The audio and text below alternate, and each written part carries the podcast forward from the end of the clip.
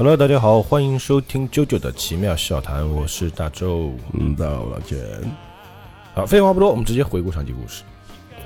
上一集里面呢，这个九九呢习得了一门比较高深的武学 啊，不应该这么讲啊，习得了一门这个气功，专门用来对付吸血鬼的啊，也结识了，应该这么说，先结识了一位高人，然后学到了一门功夫。嗯哼，那这个波纹气功呢，是跟吸血鬼这个食鬼面创造的吸血鬼的力量，它是相对的啊。那个力量是把人变成怪物，啊，这个力量是把怪物杀死，就相当于太阳的力量嘛。啊，然后呢，这个迪奥呢，其实也是在这个过程当中一直在恢复他的身体，不停的吸血，而且还招了自己的宝宝啊，不是宝宝，应该是忠实的仆人，就是非常经典、非常著名的一个角色是开膛手杰克，而且呢。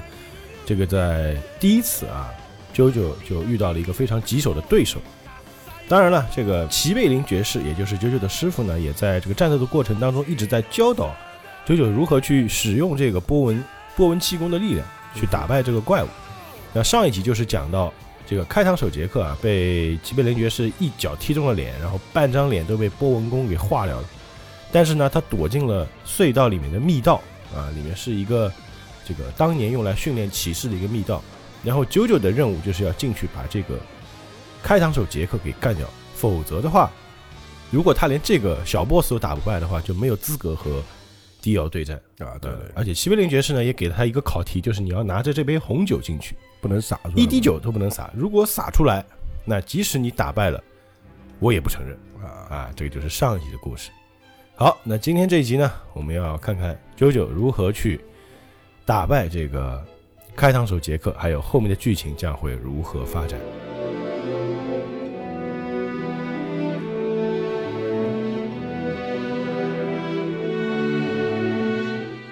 那在上一集的末尾呢？这个齐贝林爵士说：“哎，九九，你要带着这杯红酒进去，记住，绝对不许洒出一滴酒来，否则即便你打赢了，我也不承认。”哎，这个时候我们的吐槽役就是瓦根啊，他就说了：“搞笑嘛？你这个时候你还有心情玩游戏？”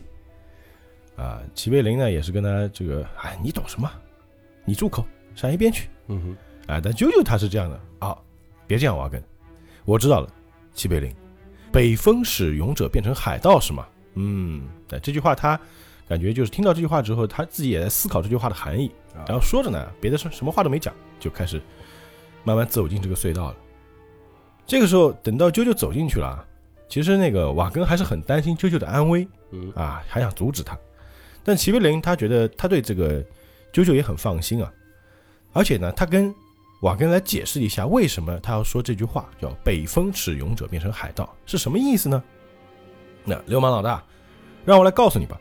我年轻的时候啊，在加勒比认识的一个渔夫的故事。那位渔夫他所在的这个村子啊，一般对渔夫出去打鱼嘛，有内海、远海、外海。他所住这个村子的外海呢，有一条长。十几米的食人鲨鱼，非常大了。嗯，有一天渔夫出海打鱼的时候，遇到了鲨鱼的袭击，结果啊，船被撞翻了，渔夫就掉进了海里。那当时呢，他的一双脚被船身夹住，要逃也逃不走。于是为了活命，渔夫就用鱼叉割断了自己的脚。但是割断脚还没什么，最精彩的是之后这个渔夫的惊人之举。我们也知道，这个鲨鱼看到闻到这个血腥味会更加的狂暴嘛。啊。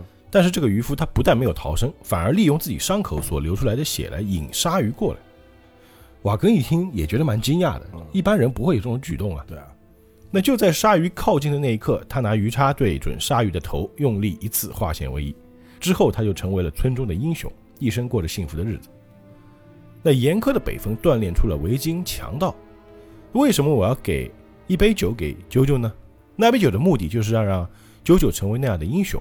不那样做的话，九九绝对打不赢迪奥。其实这也是一种，呃，怎么说呢？就是九是一个试炼，因为迪奥肯定要比这个开膛手杰克强很多。对，你打开膛手杰克，如果打得很艰苦的话，那面对迪奥，你肯定是没有胜胜算的嘛。那就还不如回去，哎，回去练练再来。哎，你回去练练吧。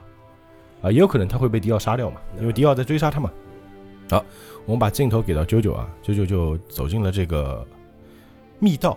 这个密道里面很黑，所以呢，九九也右手拿着酒杯，左手呢带了一根火把。他进去之后啊，就发现这个里面这个密道啊，不仅仅非常的隐蔽，而且像个迷宫一样。而且最关键是什么呢？它这个墙壁啊，仿佛有一种吸光的这种材质。啊，吸光石，哎，吸光石，你拿着这个火把进去啊，感觉除了你面前那一块，四周还是黑的啊，不管怎么着都是黑的。鬼吹灯里面经常出现这个。哎，对。然后呢，关键这个隧道里面还有风，啊，它会吹出强劲的风，几乎要把这个火把都要吹灭。哎，这个时候他刚刚感觉到这个火把要灭了，就发现头上一股阴风袭来啊！没想到他这个火把成了目标啊，因为这里面一片黑呀，所以是亮的东西反而成为了目标。那开膛手杰克就直接从上空袭了过来，手里拿一把造型非常恐怖的武器。嗯，这个武器长什么样呢？你就想象一下，就是我们的人体结构，我们会有一根脊椎骨，对吧？啊一根脊椎骨它是一根轴，啊，然后它我们的肋骨是从我们的脊椎骨这边包过来，包到前胸的保护内脏用的。哎，保护内脏用的。它这个武器就仿佛是一个金属制的脊椎骨和肋骨的那种组合，一个夹子，有点像就是女孩子很多就是在家里夹头发那个东西，啊，这这不仔细看有点像那个蜈蚣。哎，有点像蜈蚣，打开一个大蜈蚣，而且有一个人那么大。就如果人被这个东西夹到，基本上就直接切成几段，切碎了就。啊，对，所以这个武器看起来就非常凶残，非常恐怖啊。当然，其实这个时候啾啾是看不到的，因为太黑了嘛。啊，对，啊，当然漫画里面展现给我们是读者是能够看得很清很清楚的啊。所以呢，我要给大家解释一下这个武器。那这个武器袭来啊，啾啾感到一股阴风啊，马上就是卧倒闪避啊，在地上滚了一圈。开膛手杰克没有打到这个啾啾，但是这把武器我们都无法形容它到底是把什么武器啊，就这把武器夹到了一根柱子，结果这个柱子啊，就是咔嚓一下，就直接就跟切黄油一样，切成了好几段，一击没有得手，啊，虽然没有完全命中啾啾，但是啾啾身上也被擦到了嘛，啊，也造成了很多的小伤口。这个杰克呢，就瞬间又引入了黑暗，啊，啾啾才发现自己身上原来被切了那么多的口子啊，喷出了鲜血。哎，但是幸运的是，这个红酒没有洒掉，啊，其实这个已经蛮难的了啊。啊，你翻滚，红酒还不洒，他就想不对，这个火把会暴露我的位置，怎么办呢？我只能把它扔掉了。哎，不由分说把火把扔掉了。哎，他心里想，那家伙所使用的武器真怪啊，也不知道是用什么世纪的拷问器具所造的啊，可能以前是刑具吧。他身受重伤，不会出来跟我明打，一定会偷袭我。可是呢，我现在没有火把的话，我根本看不见他会从哪边攻击来啊。嗯哼怎么办呢？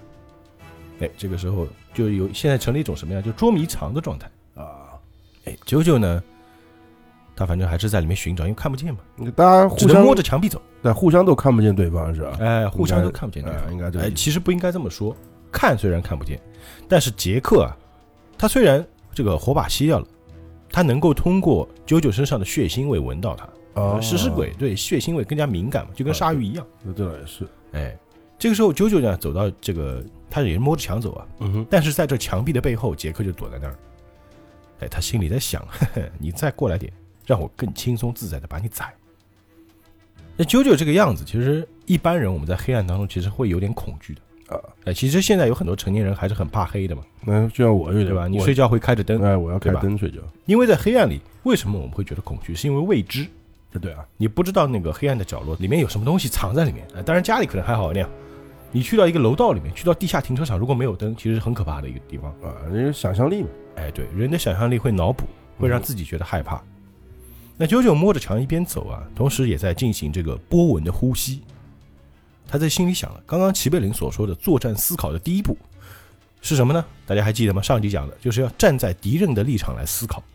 啊，就想他会干什么，哎，对，我在想他会接近我，他会用什么方法来接近我呢？那作战思考的第二步啊，要视恐惧为我的囊中之物，只要能支配恐惧，呼吸就不会混乱。啊，如果因为人惊慌的时候呼吸一乱，他波纹就使不了了嘛。啊，对，啊，那这个杰克呢，依然在等待着时机啊，一直等着这个啾啾再靠近一点，再靠近，嗯，还有一米，只要你一露头，我就对着你的这个颈动脉大口咬下去。哎，这个时候感觉九九快要走出这个角落，还没走出这个角落，他突然感觉到酒杯里啊出现了波纹。哦，啊，这个酒就是北风。那前面不讲过，北风使这个海盗成为勇者，啊对吧？这个只，哎，酒的波纹传给了杯子，杯子又传到我的手上，然后再经由我的手传到体内，最后再传到地面，使我感受到对方生命的震动。啊，这么牛逼啊！哎，这波纹就这么牛逼，感觉就像那个雷达声呐啊，啊，声呐它也是你你我们看那个就是潜艇上面的声呐，噔，然后一个圈圈出去，啊对对，差不多意思吧。对吧？就是有点像蝙蝠那个回声定位。啊，对对，哦，原来这杯酒不是无缘无故给我的，这杯酒是波纹探测器。就雷达嘛。感觉我在这个靠近他之后，我能够通过波纹感受到他的心在激烈的跳动。啊，就感觉对方心跳啊，他不是死人吗？死人是死人，对，这要吐槽一下啊！这死人心怎么还跳呢？啊嗯，他是活死人啊，可以。按道理来说，这个不是应该应该绝对没有心跳了吧那不管吧，反正 反正设定啊，？OK，老钱这个吐槽非常犀利啊，我都没想到这一点，可能作者也没想到这一点。因为正常来说，我们对僵尸啊、丧哎丧尸心应该是不跳的，或者吸血鬼，他都是不跳的，哎，吸血鬼也不跳的。哎，你你我们可以这么理解，就是你发现没？这个齐贝林用那个膝盖踢到他脸上的时候，他不是流血，嗯，他是烂掉，啊对啊，说明他心应该不跳了，对吧？好吧，我们不要吐槽作者。好，总之他就是不管心跳吧，呃，呼吸吧，对吧？就反正感受到了，呼吸也不会有，总之就感受到了杰克就在附近啊，这个意思。啊。这个时候他就突然爆喊了一句说：“就要像燃烧一般啊！”对，然后手就感觉像涌起一股力量，一拳打向了墙壁。哎他说他说说不是应该不讲话吗？不是，漫画里面主角出出招一定要喊出来，啊，这表示这样才够霸气。对对方的尊重。对对，好，而且这个喊出来其实还有个目的是震慑对方。哎，他就说了一句：“哦，丧尸就在这边。”然后一拳打向墙壁，这个波纹就通过他的肌肉传到了墙壁上啊，然后喊了一句：“先到波纹即走。”啊，啊，然后可能不是他喊的，可能是就是就打出来的时候有个特写，然后旁边死几个字，噔，然后这个拳头就打在这个墙壁上之后，墙壁也产生了波纹。这个时候杰克还靠在墙上，他是背靠着墙的嘛，有点像我们拿着枪靠墙躲，还在想，哎，快过来，让我一口吸光你的血他。没听到他讲话是吧？哎，就他没念出来，他哎应该是没有念出来，哎，这应该没有念出来，应该是旁白啊。对啊，但没想到这个墙壁居然传来了波纹，一下把这个杰克给震飞了。而且这个波纹的力量正好打到他脸上，他整个脸啊就像漩涡转了起来。啊啊，本来他的脸是烂了一半嘛，啊，差不多。现在他整个脸就被像绞肉机一样唰就转成一个螺旋状，啊，那应该挂了呀。哎，就不直接爆头了嘛。啊，那啾啾一拳打在这个墙上，感觉那个墙要裂，其实墙没有裂，只是墙通过他的肌肉的波纹传了过去，啊，墙还是安然无恙的。隔山打牛。哎，就有点像那个青蛙那个隔山打牛了，啊，但这次是隔墙打吸血鬼，那打那个打丧尸。哎丧尸，嗯哎，这个时候瓦根听到里面的声音啊，说：“哦，九九似乎已经明白那杯酒的用意了。”嗯，然后那个齐贝林爵士也说道：“啊，这个呢，就是叫北风使勇者变成海盗啊。”哎，这话说的非常漂亮啊。那没想到就是 感觉这个小 boss 还挺强的，非常霸气，出场也非常牛逼啊，一拳秒了直接被舅舅一拳秒杀。啊！难怪说他那个不会砸，因为他按道理应该就很快就能解决。哎，对，其实可能给给齐贝林爵士进去啊，可能分分钟，呃，那秒秒钟的事情啊。那所以他是有利用这个呼吸法，将血液中的能源储存在了细胞之中，然后一鼓作气将丧尸的脑破坏殆尽，就其实也是脑啊，因为我们丧尸都破坏脑了，就把头把脑打了。头打到就没用了。那这样讲的话，那个迪奥应该也是一个道理。迪奥应该也是一个道理，啊，至少他们认为应该是这样。啊，对对对吧，那这就是打倒食人的唯一方法。哎，齐贝林爵士果然厉害。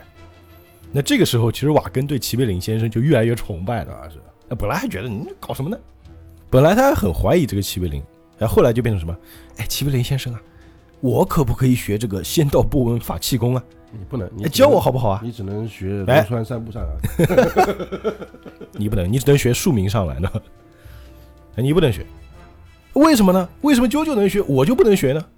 啊，这个时候呢，就是他就缠着那个齐柏林就，哎，你教我啊，你教我啊，对吧？嗯你为什么不教我呢？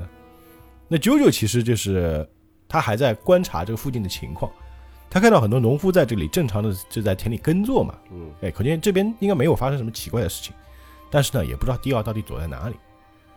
啾啾在前面就是感觉感觉就是他的意志非常坚定，他只有一个目的，啊要去找到九九。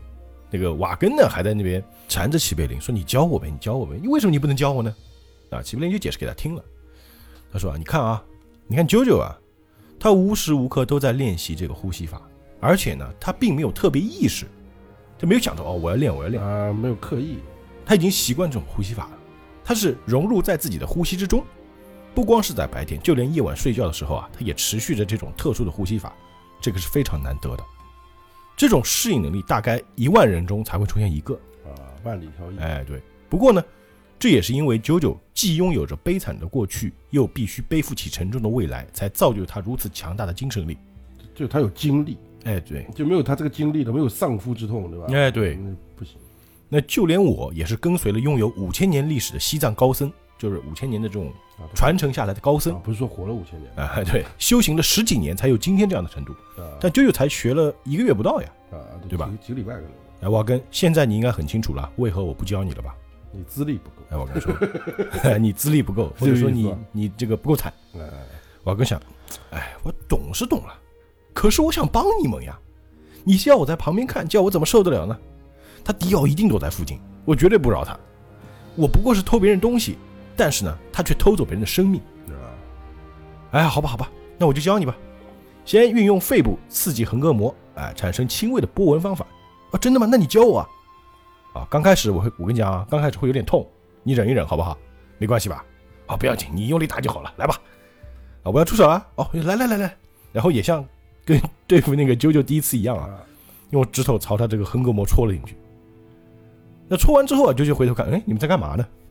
啊，西贝林爵士说，哎，没什么，没什么，我可能打错部位了，对不起啊，瓦根。然后这瓦根在地上呃呃在那呕，可能就不想教他呗，就是。哎，其实就是，哎，真的教不了，嗯不是说不想教你，这是浪费时间嘛。那他们在这个搞笑过程当中啊，对在山顶上有一个有一双眼睛看着他们。然后这个家伙是一个什么人呢？啊，先不告诉你，但是他做了一件事情啊，手里拿了一把匕首，然后呢，自己身上缠着绳子，这个绳子呢固定在地上，啊，然后他突然切断这个绳子啊，人就弹了出去。啊，那就绑在树哎，他做了一个机关，啊，就是树那种。把绳子绑在树上，树压弯，嗯然后把绳子切断，那这个树不是就弹回去了吗？嗯，再把这个人带出去，就是起飞吧这种。那感觉就是一种就是蹦极，但是可能是弹簧，就类似类似蹦极的一种行行动啊，利用树，嗯啊，有点像投石车，嗯，大家不要试啊，这直接哎，带是可能。这是动漫里才出现的，是个小伙子，哎，小个子，就这个人在干嘛呢？他是小偷，我觉得这已经不能算偷了，应该算明抢啊。呃，飞贼。那飞贼，而且而且是真的飞在天上的贼啊！就他借助这个书的力量飞了过来，唰一下直接把他包拎走了。哎，糊涂虫，皮包我拿走了。然后呢，躲到了湖中。哎，舅舅就说了，那个小孩他偷走我的东西啊。不过呢，这个小孩他身手不错，偷了皮包马上就能溜走。然后瓦根在旁边，哎呀，搞什么？这个时候东西都被偷走，你们还有时间说这个？我的全部财产都在皮包里面啊！你看看，他已经游过河了。那这个小孩特别坏啊，游过河之后把裤子脱下来，对着他们拍屁股，就嘲讽嘛。你看他还嘲笑我们，太可恶了。然后齐贝林就说了：“哎，舅舅，这样吧，我们就让这个小孩啊来当我们的向导好了。”哎，舅舅说：“这主意不错。那么我要去追他喽。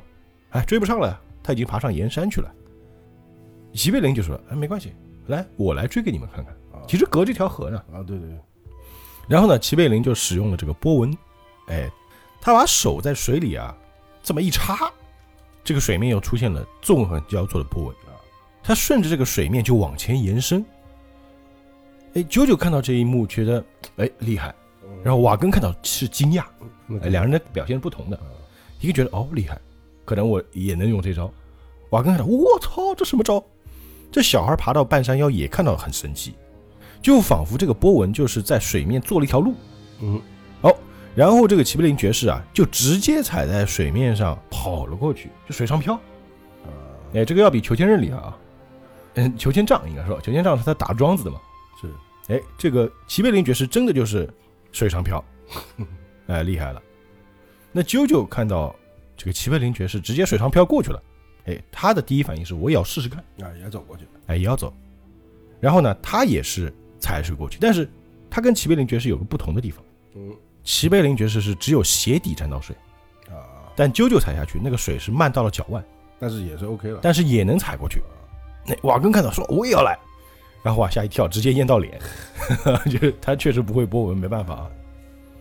然后齐贝林爵士就直接站在水面上，就有点像那个就是查克拉啊啊，把查克拉集中在脚底。他说了，为什么能办到呢？他用科学解释了一下啊，用气功来解释一下，我是利用了磁铁同极相斥的原理，让水面波纹和体内的波纹相斥，啊才能在水面上行走。啾啾的膝盖都被打湿了，可见波纹气功还练得不到家。啊，按道理是不哎，按道理，如果他练到家里也是可以的。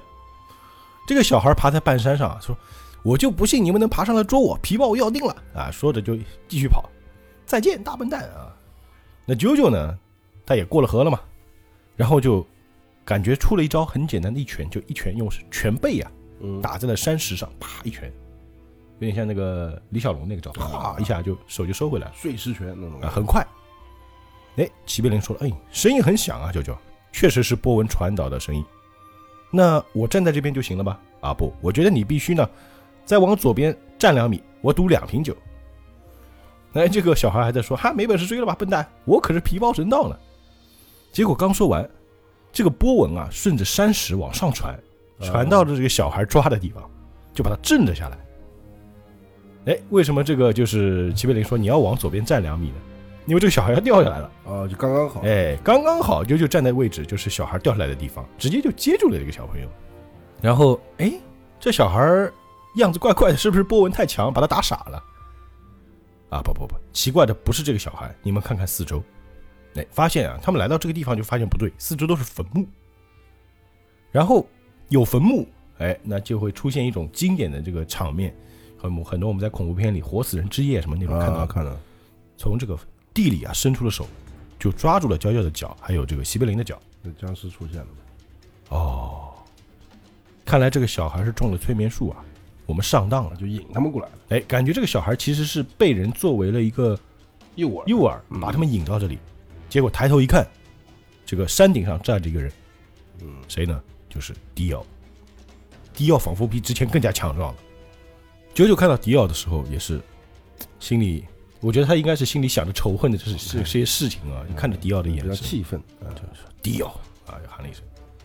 那迪奥非常嚣张，他说：“当夕阳西沉的时候啊，也是你们生命结束的时候。”也对嘛，因为在晚上吸血鬼是无所畏惧的，啊，对对对，没有太阳他们只害怕白天的太阳。那说着呢，这个说话的时候啊，这个地里已经爬出了丧尸，啊，这些丧尸应该就是迪奥把地里这些尸体给唤醒全，哎，全部唤醒了。他还有这个能力的。哎，对他有这个能力。那这个时候呢，瓦根也已经过河了啊，好像游过来了啊。他看到迪奥，说道：“虽然对这一刻我早有心理准备，但是真正面对这个十恶不赦的混蛋，仍忍不住满腔的愤怒啊，就朝他大吼：‘屌啊，You son of bitch！’ 妈的，这个家伙无情又忘恩负义，他杀死了娇娇的父亲。这种畜生，那恨恨恨得牙痒痒，咬的牙齿都开始咔咔咔作响。身为人类，我绝不能饶你。这个时候，小孩就清醒过来了嗯，啊，要在啾啾怀里嘛。哎你你们是谁啊？哎，我我在这里干嘛呢？原来他就是迪奥啊！哦，西贝林说了，真狡猾。他害怕太阳，不敢白天行动，所以就用催眠术让小孩引诱我们到他的地盘来。这样狡猾的家伙，再带上食鬼面，哈，那还了得！无论如何，一定要把他消灭掉。我总觉得那个西贝林要挂了。吉 贝林他也能够感受到这个迪奥的强大，啊，啊，甚至就流下了冷汗。那九九看着这个迪奥啊，虽然就是这种就两个人放电那种滋那镜头，然后这个时候啊，其实旁边那些就是丧尸已经冲了过来，而且这些是丧尸，不是普通人，啊，都是什么？哎，就是那种穿着破烂的铠甲，戴着头盔。因为这个地方不是说过了，这是中世纪的时候是用来训练骑士的嘛，啊，就其实就是一些那种就是士兵，啊，对，哎，死去的士兵都变成丧尸了，啊，看起来非常恐怖，指甲都变得非常尖利。那啾啾呢，还抱着这个小孩，就问他：“哎，你叫什么名字啊？”“哦，我叫 Book。”“啊，好的，Book，你不要问理由，我背着你，你的手呢绝对不能放开我，知道了吗？”这个 Book 抱在他身上呢，就哇，这个肩膀好宽，好宽，就好壮实啊！他不是应该把他直接丢到河对面去吗？啊，然后这个齐贝林就说了啊，九九，这里的骑士呢所变成的丧尸出土了啊，好，我要一口气冲向迪奥，他们就做好准备，然后这个瓦根呢也拿起武器，他的武器是一个大锤子，就是有点像那个，就是我们看那个就是，呃，宠梦，他的武器不是帽子吗？帽子打丧尸肯定没用嘛，啊，他这个时候一路上都没戴帽子。那其实我估计，我估计是什么？他跟娇娇对决之后啊，觉得我以后再也不用帽子了，呃很有可能说人忘了。没什么卵用啊。因为我觉得这种切割技能、切割的武器，对这种丧尸真的没什么卵用，嗯应该就是要大锤子爆头。所以他这个拎这个锤子也很合理啊。我觉得切割反而好，丢过去直接把头全切掉。他你看九九他只能切到手臂里面嘛，而且呃对吧？人类他会怕痛，但是丧尸他是无惧疼痛的，你切进去之后他没反应继续打你啊。啊，是的，呃，这这个我觉得比较合理了。好，这个时候呢，这个丧尸已经冲过来了。那面对丧尸啊，齐贝林爵士就使用了波纹啊，直接用这个手刀就一下切脸，切鼻子那块，啪一切，金色太阳波纹击走。哎，有有招名啊，而且他这个招啊，就是我们知道波纹是可以传导的，啊。第一个被他打中丧尸就往后倒去，就跟那个多米诺骨牌一样，哒哒哒哒，啊，直接四个，就一片就没了。哎，直接就是打头，然后这个头上的波纹往后传，连传四个，就四个直接挂掉。啊，你看这边就瓦根他就使用了大锤，直接爆头。啊，啊，直接朝头头上啪一下下去，也杀死了一个这个丧尸。那九九就使用他那个弹簧拳，啊，就是那个手变长，啊，歘一下伸出去啊，这个拳头感觉瞬间变大变长，直接把这个丧尸爆头。那这个时候，迪奥啊就看着他们在下面打丧尸。那他们打完丧尸之后呢，就是这些先头部队，然后就爬上山，要直接面对迪奥，就开始也是用波纹的能力啊，嗯用脚吸在这个岩石上往上爬。那齐贝林最快，那第二个是九九背着那个孩子，第三个是就是瓦根，他在山底下。齐贝林呢，第一个冲到迪奥面前，迪奥，虽然我不认识你，但是我要对使你的脑袋觉醒的食鬼面说一声，我们终于又见面了。因为这个食鬼面是他找到的嘛。啊，那迪奥呢，这个时候也獠牙就从嘴边就露了出来。齐贝林呢，其实还蛮自信的啊，嗯说：“嘿，来，别激动，过来跟我玩玩啊。”那迪奥非常自负啊，就凭你们也想跟我打，怎么可能呢？我是站在生物界的顶点，开拓未来的新生物，岂能跟你们人类平起平坐？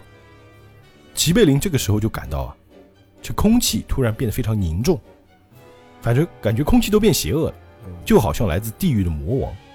我们可以理解为斗气，嗯，或者杀气是哎，杀气。然后迪奥就把自己的衣服一撩起来，他的胸口啊，就是肚子那边，腹部有一道伤疤。啊，还没好是吧？哎，他说，只要我腹部的伤痊愈，被娇娇烧伤的部位就会全完全恢复。我要用你们的生命来为我的伤口消毒，啊，就痊愈嘛。哎因为他伤的太重了，他吸普通人类可能还就是恢复的没那么快。然后这个齐贝林这边就问他了，说：“为了治好你的伤，你到底吸了多少人的血？”哎，这边出现经典台词了。迪奥说了一句非常经典的台词，他说：“哼，你能记得你吃过多少块面包吗？”他根本不把人当人嘛。这句台词非常经典啊。齐贝林听到这句话就恨得牙痒痒，说：“怎么会有这么邪恶的人呢？”九九还想说：“哎，齐贝林，我们一起打。”哎，但是他说了：“哎，你等等，让我来。”哎，说完就要出招。那他带他带九九过来干嘛呢？呃，因为其实他也知道九九现在可能还不是他对手，呃，他他想去先试一试迪奥的水深，嗯，哎，先试试他身体我，倒觉得这时候二打一最好。哎，应该是这样。但其实他这个位置啊，就迪奥是站在山巅上的一块石头上，啊，那个石头上其实站两个人就站不下了，啊，这站不了太多人。哎，那这个齐贝林就跳了起来，啊，让你尝尝我的厉害，用手指啊朝迪奥的这个就是这个锁骨的地方就戳戳了过去。但没想到啊，迪奥啊直接用手掌接住了他的手。这个齐贝林还心想：好，既然你碰到我啊，那最好，金色太阳波纹疾走啊，我要用波纹传到你的身体里去。哎，然后这个波纹就感觉已经在这个迪奥的手臂上开始旋转，传到他小臂了。九九也说：“哎，成功了，波纹从迪奥的手臂传过去了。”那个迪奥呢，感觉非常镇定。哦，这就是打倒开膛手杰克的能源吗？但是没有用啊，他就一拳一手就是接住拳头之后，一手握住，发现迪奥的手居然结冰了，啊，反而是齐贝林的手啊开裂，直接炸了开来，手臂的肌肉被撕裂了。他自己都惊讶到了，哇，喷出了很多血。然后这个时候啊，他的呼吸全部乱掉了，啊，那就不行。因为这下就伤的非常厉害。我们在画面上其实看得很明显，就手有点像什么呢？就是我们的小臂的肌肉直接炸开，啊，爆掉了。爆掉了，撕成一片一片的，哇，这听着很痛啊。嗯，而且这个血液就喷出来的血液也冻成了冰，直接掉到地上，就是红色的冰块。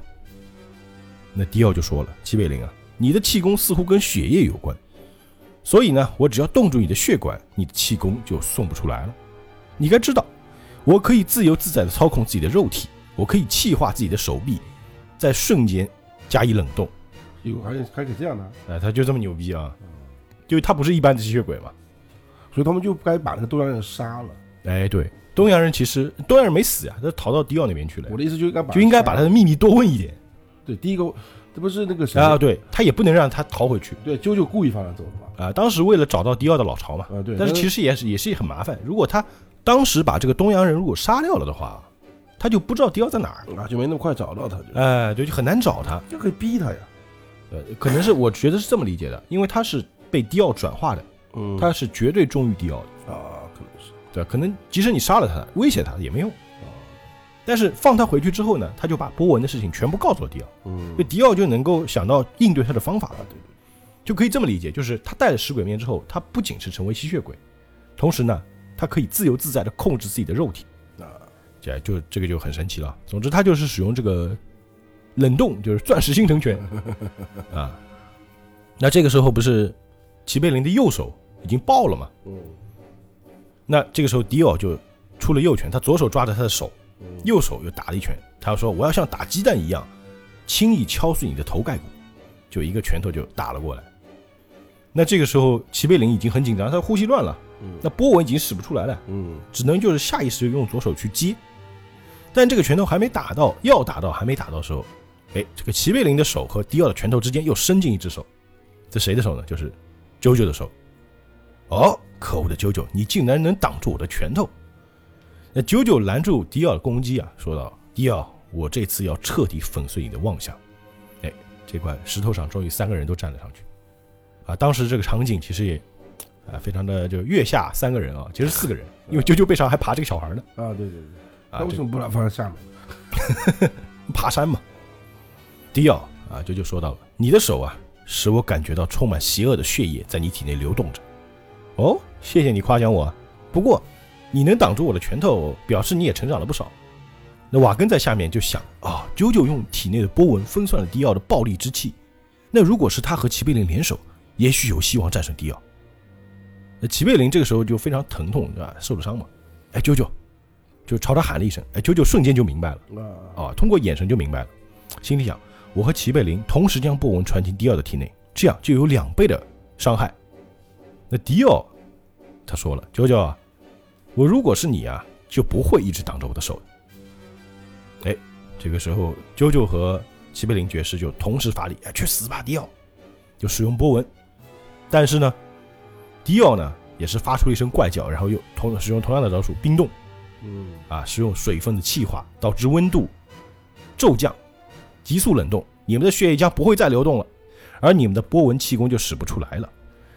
齐贝林心想了，迪奥的能源啊，就他的能量，那那斗气啊，嗯要比我们两人联手还要强上五倍啊，这么牛逼啊！啊！他可能我也不知道他怎么算出来的，他反正这个感觉就是你达到一定境界，就像我们射雕里面说的，你就知道对方有多强了，对吧？？迟早啾啾的手臂会跟我的右手一样。那事实也是这样，啾啾的手掌啊，也是开始就是血液冷冻，开始炸裂，受伤。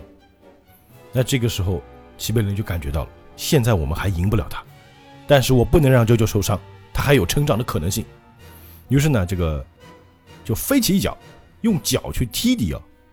那迪奥的反应更快了，用两只手指啊，就有点像点穴一样，去点他那个小腿的那个胫骨。嗯点中之后，就直接这么一戳，小腿就直接断了。我操，就是战斗力实在是太强了。那同时呢，他这个手上不是还拉着这个九九的手吗？嗯三个手其实就冻在一起了嗯啊，可以这么理解，三个手冻在一起了，直接就抓住九九的这个手臂，直接一拧，把他们两个人直接就扔了出去，这力量非常大嘛。瓦根也在看，哇，他再稍稍一挥手，他们两个居然就被甩了出去，就从山顶上直接摔到下面，还正巧就压在了这个瓦根身上，等于说瓦根帮他们接了一下嘛。要不然就摔死了。哎，那九九摸着自己受伤的手臂，哇，又冷又痛，冷冻造成的伤害与火伤是一样的。这个其实我们在现实生活中也是啊，啊，对，是一样。有时候冻伤其实也是很严重的要比火伤更严重。那瓦根看到齐贝林的手臂啊，就是已经裂开了嘛，嗯，就跟那个鸡腿似的啊，以后再也不吃鸡腿了啊，我一定要想办法止血，就赶紧想办法帮他包扎。居然两个人联手没有伤他分毫，看来啊，这个迪奥的功力啊，要比上次火灾那个时候厉害了好几倍。嗯，连我们的这个波纹呢都无法传到他体内，我就不信迪奥是天下无敌，连我们也打败不了。那迪奥就说了：“哈，你们死心吧。当你们杀死杰克的时候，我的确吓了一跳。不过现在我放心了，什么波纹气功，哼，充其量不过是像为我迪奥在吹奏胜利的凯歌罢了。呃，这没什么用，你们认为很牛逼的功夫啊，对我来说，哼，太菜太菜。屁都不是。嗯，那结果呢？这个迪奥就觉得，哎，这个时候我就用不着自己出手了，啊，我叫宝宝，啊，召唤食尸鬼，啊，这就喊道，达卡斯，还有黑骑士布拉霍，啊，是两个名字啊，出来吧，为这些可怜的家伙吹奏一曲悲鸣的军乐吧。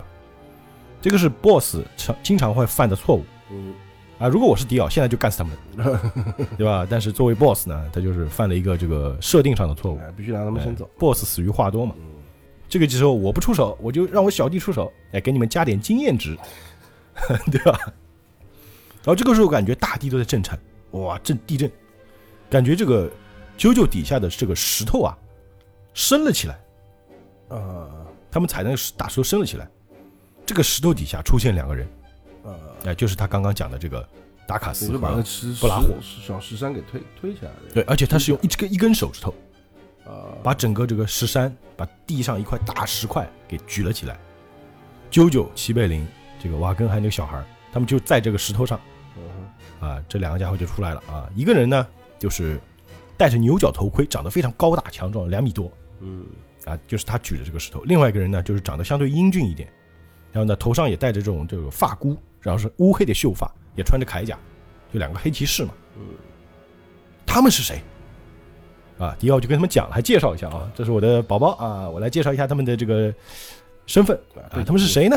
啊，他们呢是十六世纪企图暗杀女王伊丽莎白一世而被处死的悲惨女王玛丽斯图亚特的手下，愤世嫉俗、含冤而死的骑士们，清醒过来吧，把这些人渣通通给我解决掉！你也不想想谁是人渣啊？可能在他眼里，别人都是人渣。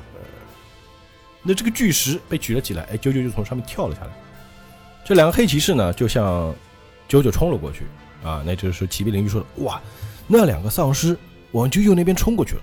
九九现在根本没法以一敌二，但是我的手臂被血，我的血液被冻住，我现在波纹走不了啊，啊，他现在等于说是没有没有功夫了啊，哎就没办法，怎么办呢？这瓦根就说：那如果能够让血液通畅呢？波纹气功即是生命能源，只要血液通畅啊，利用呼吸法就可以治愈一部分的伤势。哦，就其实它是能治愈的，只是因为他现在血液被冻住了。”啊，他没办法。那瓦根就说：“那有没有办法能让血液解冻呢？我想帮点忙。”啊，他不光是个解说啊，他还是有有功能性的啊，工工具人。齐贝林，只要让手解冻就行了嘛。对呀、瓦根，那你想干什么呢？尿你身上。啊，尿你身上干一件。那这个时候，这两个黑骑士已经冲上了九九了嘛？那九九就使用弹簧拳嗯啊，迎面朝这个黑发骑士打了过去。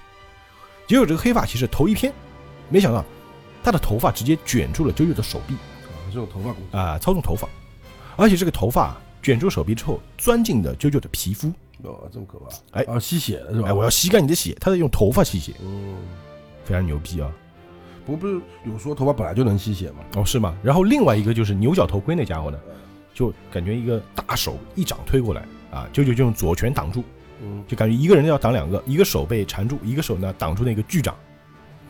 那瓦根就说：“齐贝林，我曾经旅行世界各地啊，在寒冷的爱斯基摩冻伤时啊，就躲到动物的体内疗伤。哦，瓦根你要干什么呢？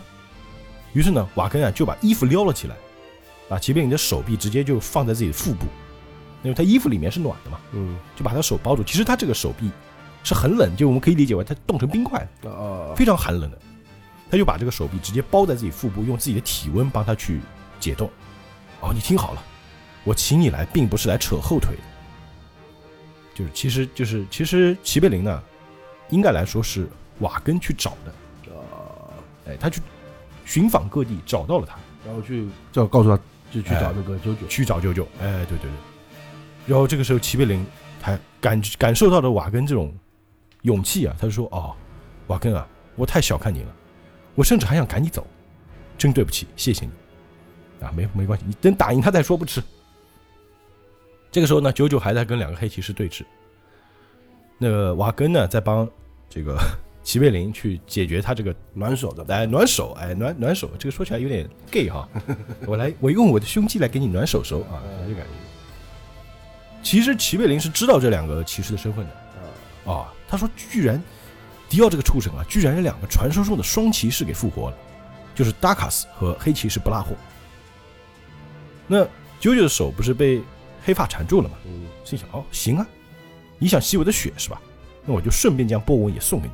他又利用头发把周波纹传过去，啊他还没有被冻住，，哎他也使用金色波纹疾走，哎就他没被冻住，他没被冻住，但是呢，发现这个波纹居然发不出来，因为血液被吸收，所以波纹的力量就变弱了。那这个时候，那个达卡斯那个巨汉就从这个腰间抽出了一把剑，啊，我们在画面看这把剑巨大，有他人那么大，有啾啾人那么大。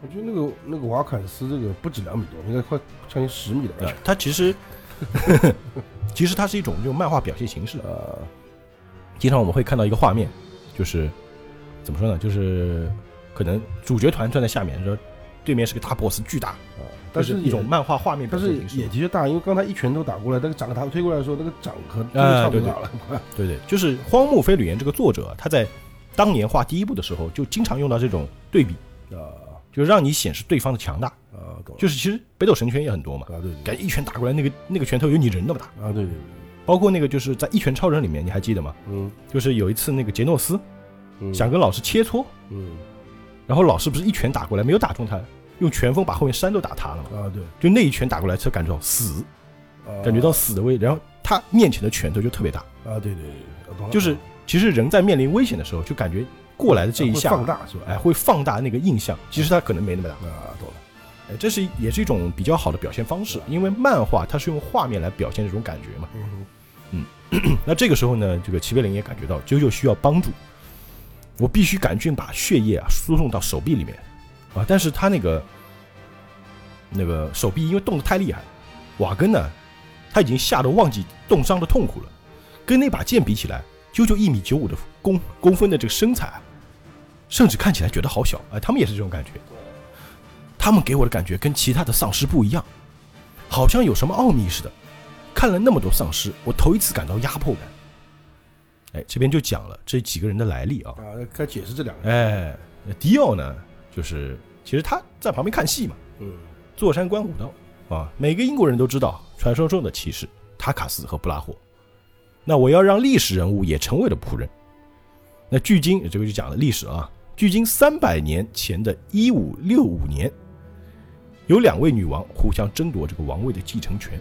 那一个是女王伊丽莎白一世，另外一个是年轻、貌美啊，二十三岁、美丽的玛丽·斯图亚特。嗯那而继承斯图亚特皇家血统的亲族当中啊，就有两位骑士，就是专属骑士，就是塔卡斯和黑骑士布拉霍。他们对玛丽是最为忠诚的。那勇士塔卡斯呢，不仅力大无穷，手上那把剑真是削铁如泥。那布拉霍啊，即使身穿三十公斤重的盔甲，还能够有五公里的湖水去袭击敌人。啊就非常强大，这两个非常牛逼的骑士。那他们两个都在战争当中失去了亲属，成为了孤独无依的人。由于精神上的苦闷，使他们把肉体锻炼到了极致。那唯一使他们感到温暖的，就是玛丽的微笑，因为他们非常爱她这个女王。那不管再怎么强悍的男人，都需要心灵上的慰藉。他们就在玛丽身上找到了这种魅力。啊所以呢，英雄难过美人关，哎，对，所以两位骑士啊，对玛丽非常忠诚，就是誓死效忠。但是呢，就两个舔狗吧，哎，两 两个强力舔狗啊。但是呢，这对玛丽的悲剧并没有帮助。那玛丽的丈夫啊，达恩伯啊，达恩利伯爵突然死亡，历史上是死因不明啊，可能被人谋害了吧。于是呢，伊丽莎白一世就趁机嫁祸，指责玛丽有杀夫之嫌，就你谋杀亲夫。啊。但是他们这个两个骑士就认为这肯定是谣言啊，根本毫无工具，没没有任何的证据啊，嗯太侮辱人了。那一个当女王的人有杀夫之嫌，人民是绝对不会保持沉默的。贵族们尤其不满，于是呢联合叛变。那虽然达卡斯和布拉霍的军队在战场上赢得了胜利啊，玛丽手下的军队呢并不强，就说白了就只有他们两人强了。我有两个猛将，但下面都是菜鸡，怎么弄啊？就没有多久呢，这个玛丽的专属这个亲亲卫队就溃不成军了。于是呢，玛丽就被囚禁在了高塔里面。那伊丽莎白心中啊，最介意的是没有抓到那两个骑士，他也知道两个囧士必定会来营救玛丽，于是就设了个骗局。那他就说，如果双骑士来投降，我就放了玛丽。啊，这种骗局其实非常 low 啊，嗯，但是作为舔狗是一定会相信的，对吧？是是是，所以呢，他们为了救玛丽就跑去投降了嘛。啊，为了救女王玛丽，我们接受要求，绝不后悔，就投降。于是两个人就来投降了。投降之后，就是面对他们的就是行刑，直接砍头。啊，就杀了对，哎，直到行刑之前，他们才知道上当了。啊，于是那个刽子手就说了：“送你们一件到地狱去的礼物吧。你们这两个傻瓜，被囚禁在塔里的根本不是玛丽本人。哎，他们头已经架在这个砍头的台上了。嗯，哎，一惊！啊，我告诉你们，那只不过是他的替身罢了。真正的玛丽早就死了，啊，已经死了，你们被骗了。昨天是我亲自砍了他的头，啊，已经死掉了，看到没？在角落像垃圾般的头，就是他啊！这时候抬眼一看，角落有个坑，坑里有个头，那个头就是玛丽。这个时候，这两个骑士看到玛丽女王的头颅啊，才傻眼，才醒悟过来。那来不及了嘛，哎，这个伊丽莎白女王是怕夜长梦多，就早就把他干掉了。我觉得迪奥应该也这样啊。嗯，如果迪奥你也这样的话，这个就 结束。所以你讲你在讲这个故事的时候，你却没这么做，哎，对啊，你怎么不这么做啊？那这个两个骑士塔卡斯和布拉霍呢，看到女王的头之后，就发出了痛苦的哀嚎，就非常的愤怒，说：“伊丽莎白，你骗了我们！我要诅咒，诅咒你的世世代代！”就死的时候嘛，诅咒下诅咒。然后这个时候，这个刽子手就把斧头砍了下来，那两个人就被这样就处刑了。在处刑过程当中，其实也有插曲啊。这个塔卡斯这种壮汉，由于愤怒使得肌肉僵硬，用了好多把斧头才把他头砍了，这斧头都砍钝了。那这个布拉霍呢，他在断气前啊，长发还紧紧地缠住了刽子手的脚，这他头发以前就会用啊、呃，这不是说变成丧尸才会用啊。那这二人对人类的仇怨以及对世界的诅咒太令我满意了，刚好啊，他们两人的坟墓就在这村子里。啊，挖坟，而且让他们复活的人就是我，就是迪奥，他们已经成为魔鬼都害怕的复仇之鬼了。啊，这个时候布拉霍和那个塔卡斯就在迪奥面前跪了下来。你讲句不好听，搞不好迪奥都打不过他们，呃只是说他忠心他，忠忠于他而已。哎，对，我们誓死效忠迪奥大人，绝对要杀光人类，毁灭这世界。如果这两家伙还活着，戴了那个鬼面具的话，估计比迪奥还强，那那肯定对吧？只是他们已经死很久了嘛，啊，被迪奥复活了而已嘛。那这肯定就效忠迪奥，就就变成仆人了嘛。哎，变成仆人。然后他们也是有那个尖牙的，啊，就是一看就是不是普通的丧尸，是高级丧尸，就是稀有精英小兵、小 boss 吧小 boss 小 boss。这个应该要比那个杰克强很多了。啊，那肯定。对吧传说骑士，这个瓦根也感觉到，哇，这这个好恐怖的怨念，而且越来越深。这可恶的迪奥竟然把英雄变成魔鬼，这些是这些丧尸充满了恨意，要打赢他们实在太困难。那九九这个时候手不是还被缠着嘛，对吧？虽然这两个家伙在下跪什么的，但头发还缠在手上。啊，然后这个九九就刚刚又使用了金色波纹机走没用，哎，他就试试左手，另外一只手，他刚刚是缠住的右手直接发波纹，嗯。现在他用左手左拳火焰波纹叫红色波纹机走，啊，就用左拳打向了自己的右臂，打中之后呢，这个他就把这个手臂上的黑发给烧掉了，而且有燃烧的作用？哎，对，就一下这个头发唰一下烧掉了。嗯，火焰的力量。这个齐贝林也蛮惊讶的，说：“哦，九九为了烧掉头发，不惜打击自己的手臂啊！你可能会打断掉，是吧？啊，有可能吗？”瓦根也想，哦，我忘了，九九身上所背负的是对亡父的思念和对未来的希望，他就是我们的希望。那这个时候，两个骑士就那种，两个人摆个 pose 啊，九九力啊，哦，这小子身手不凡啊！那么正好，我们也是三百年后才活过来，嗯，正好就给我们试刀。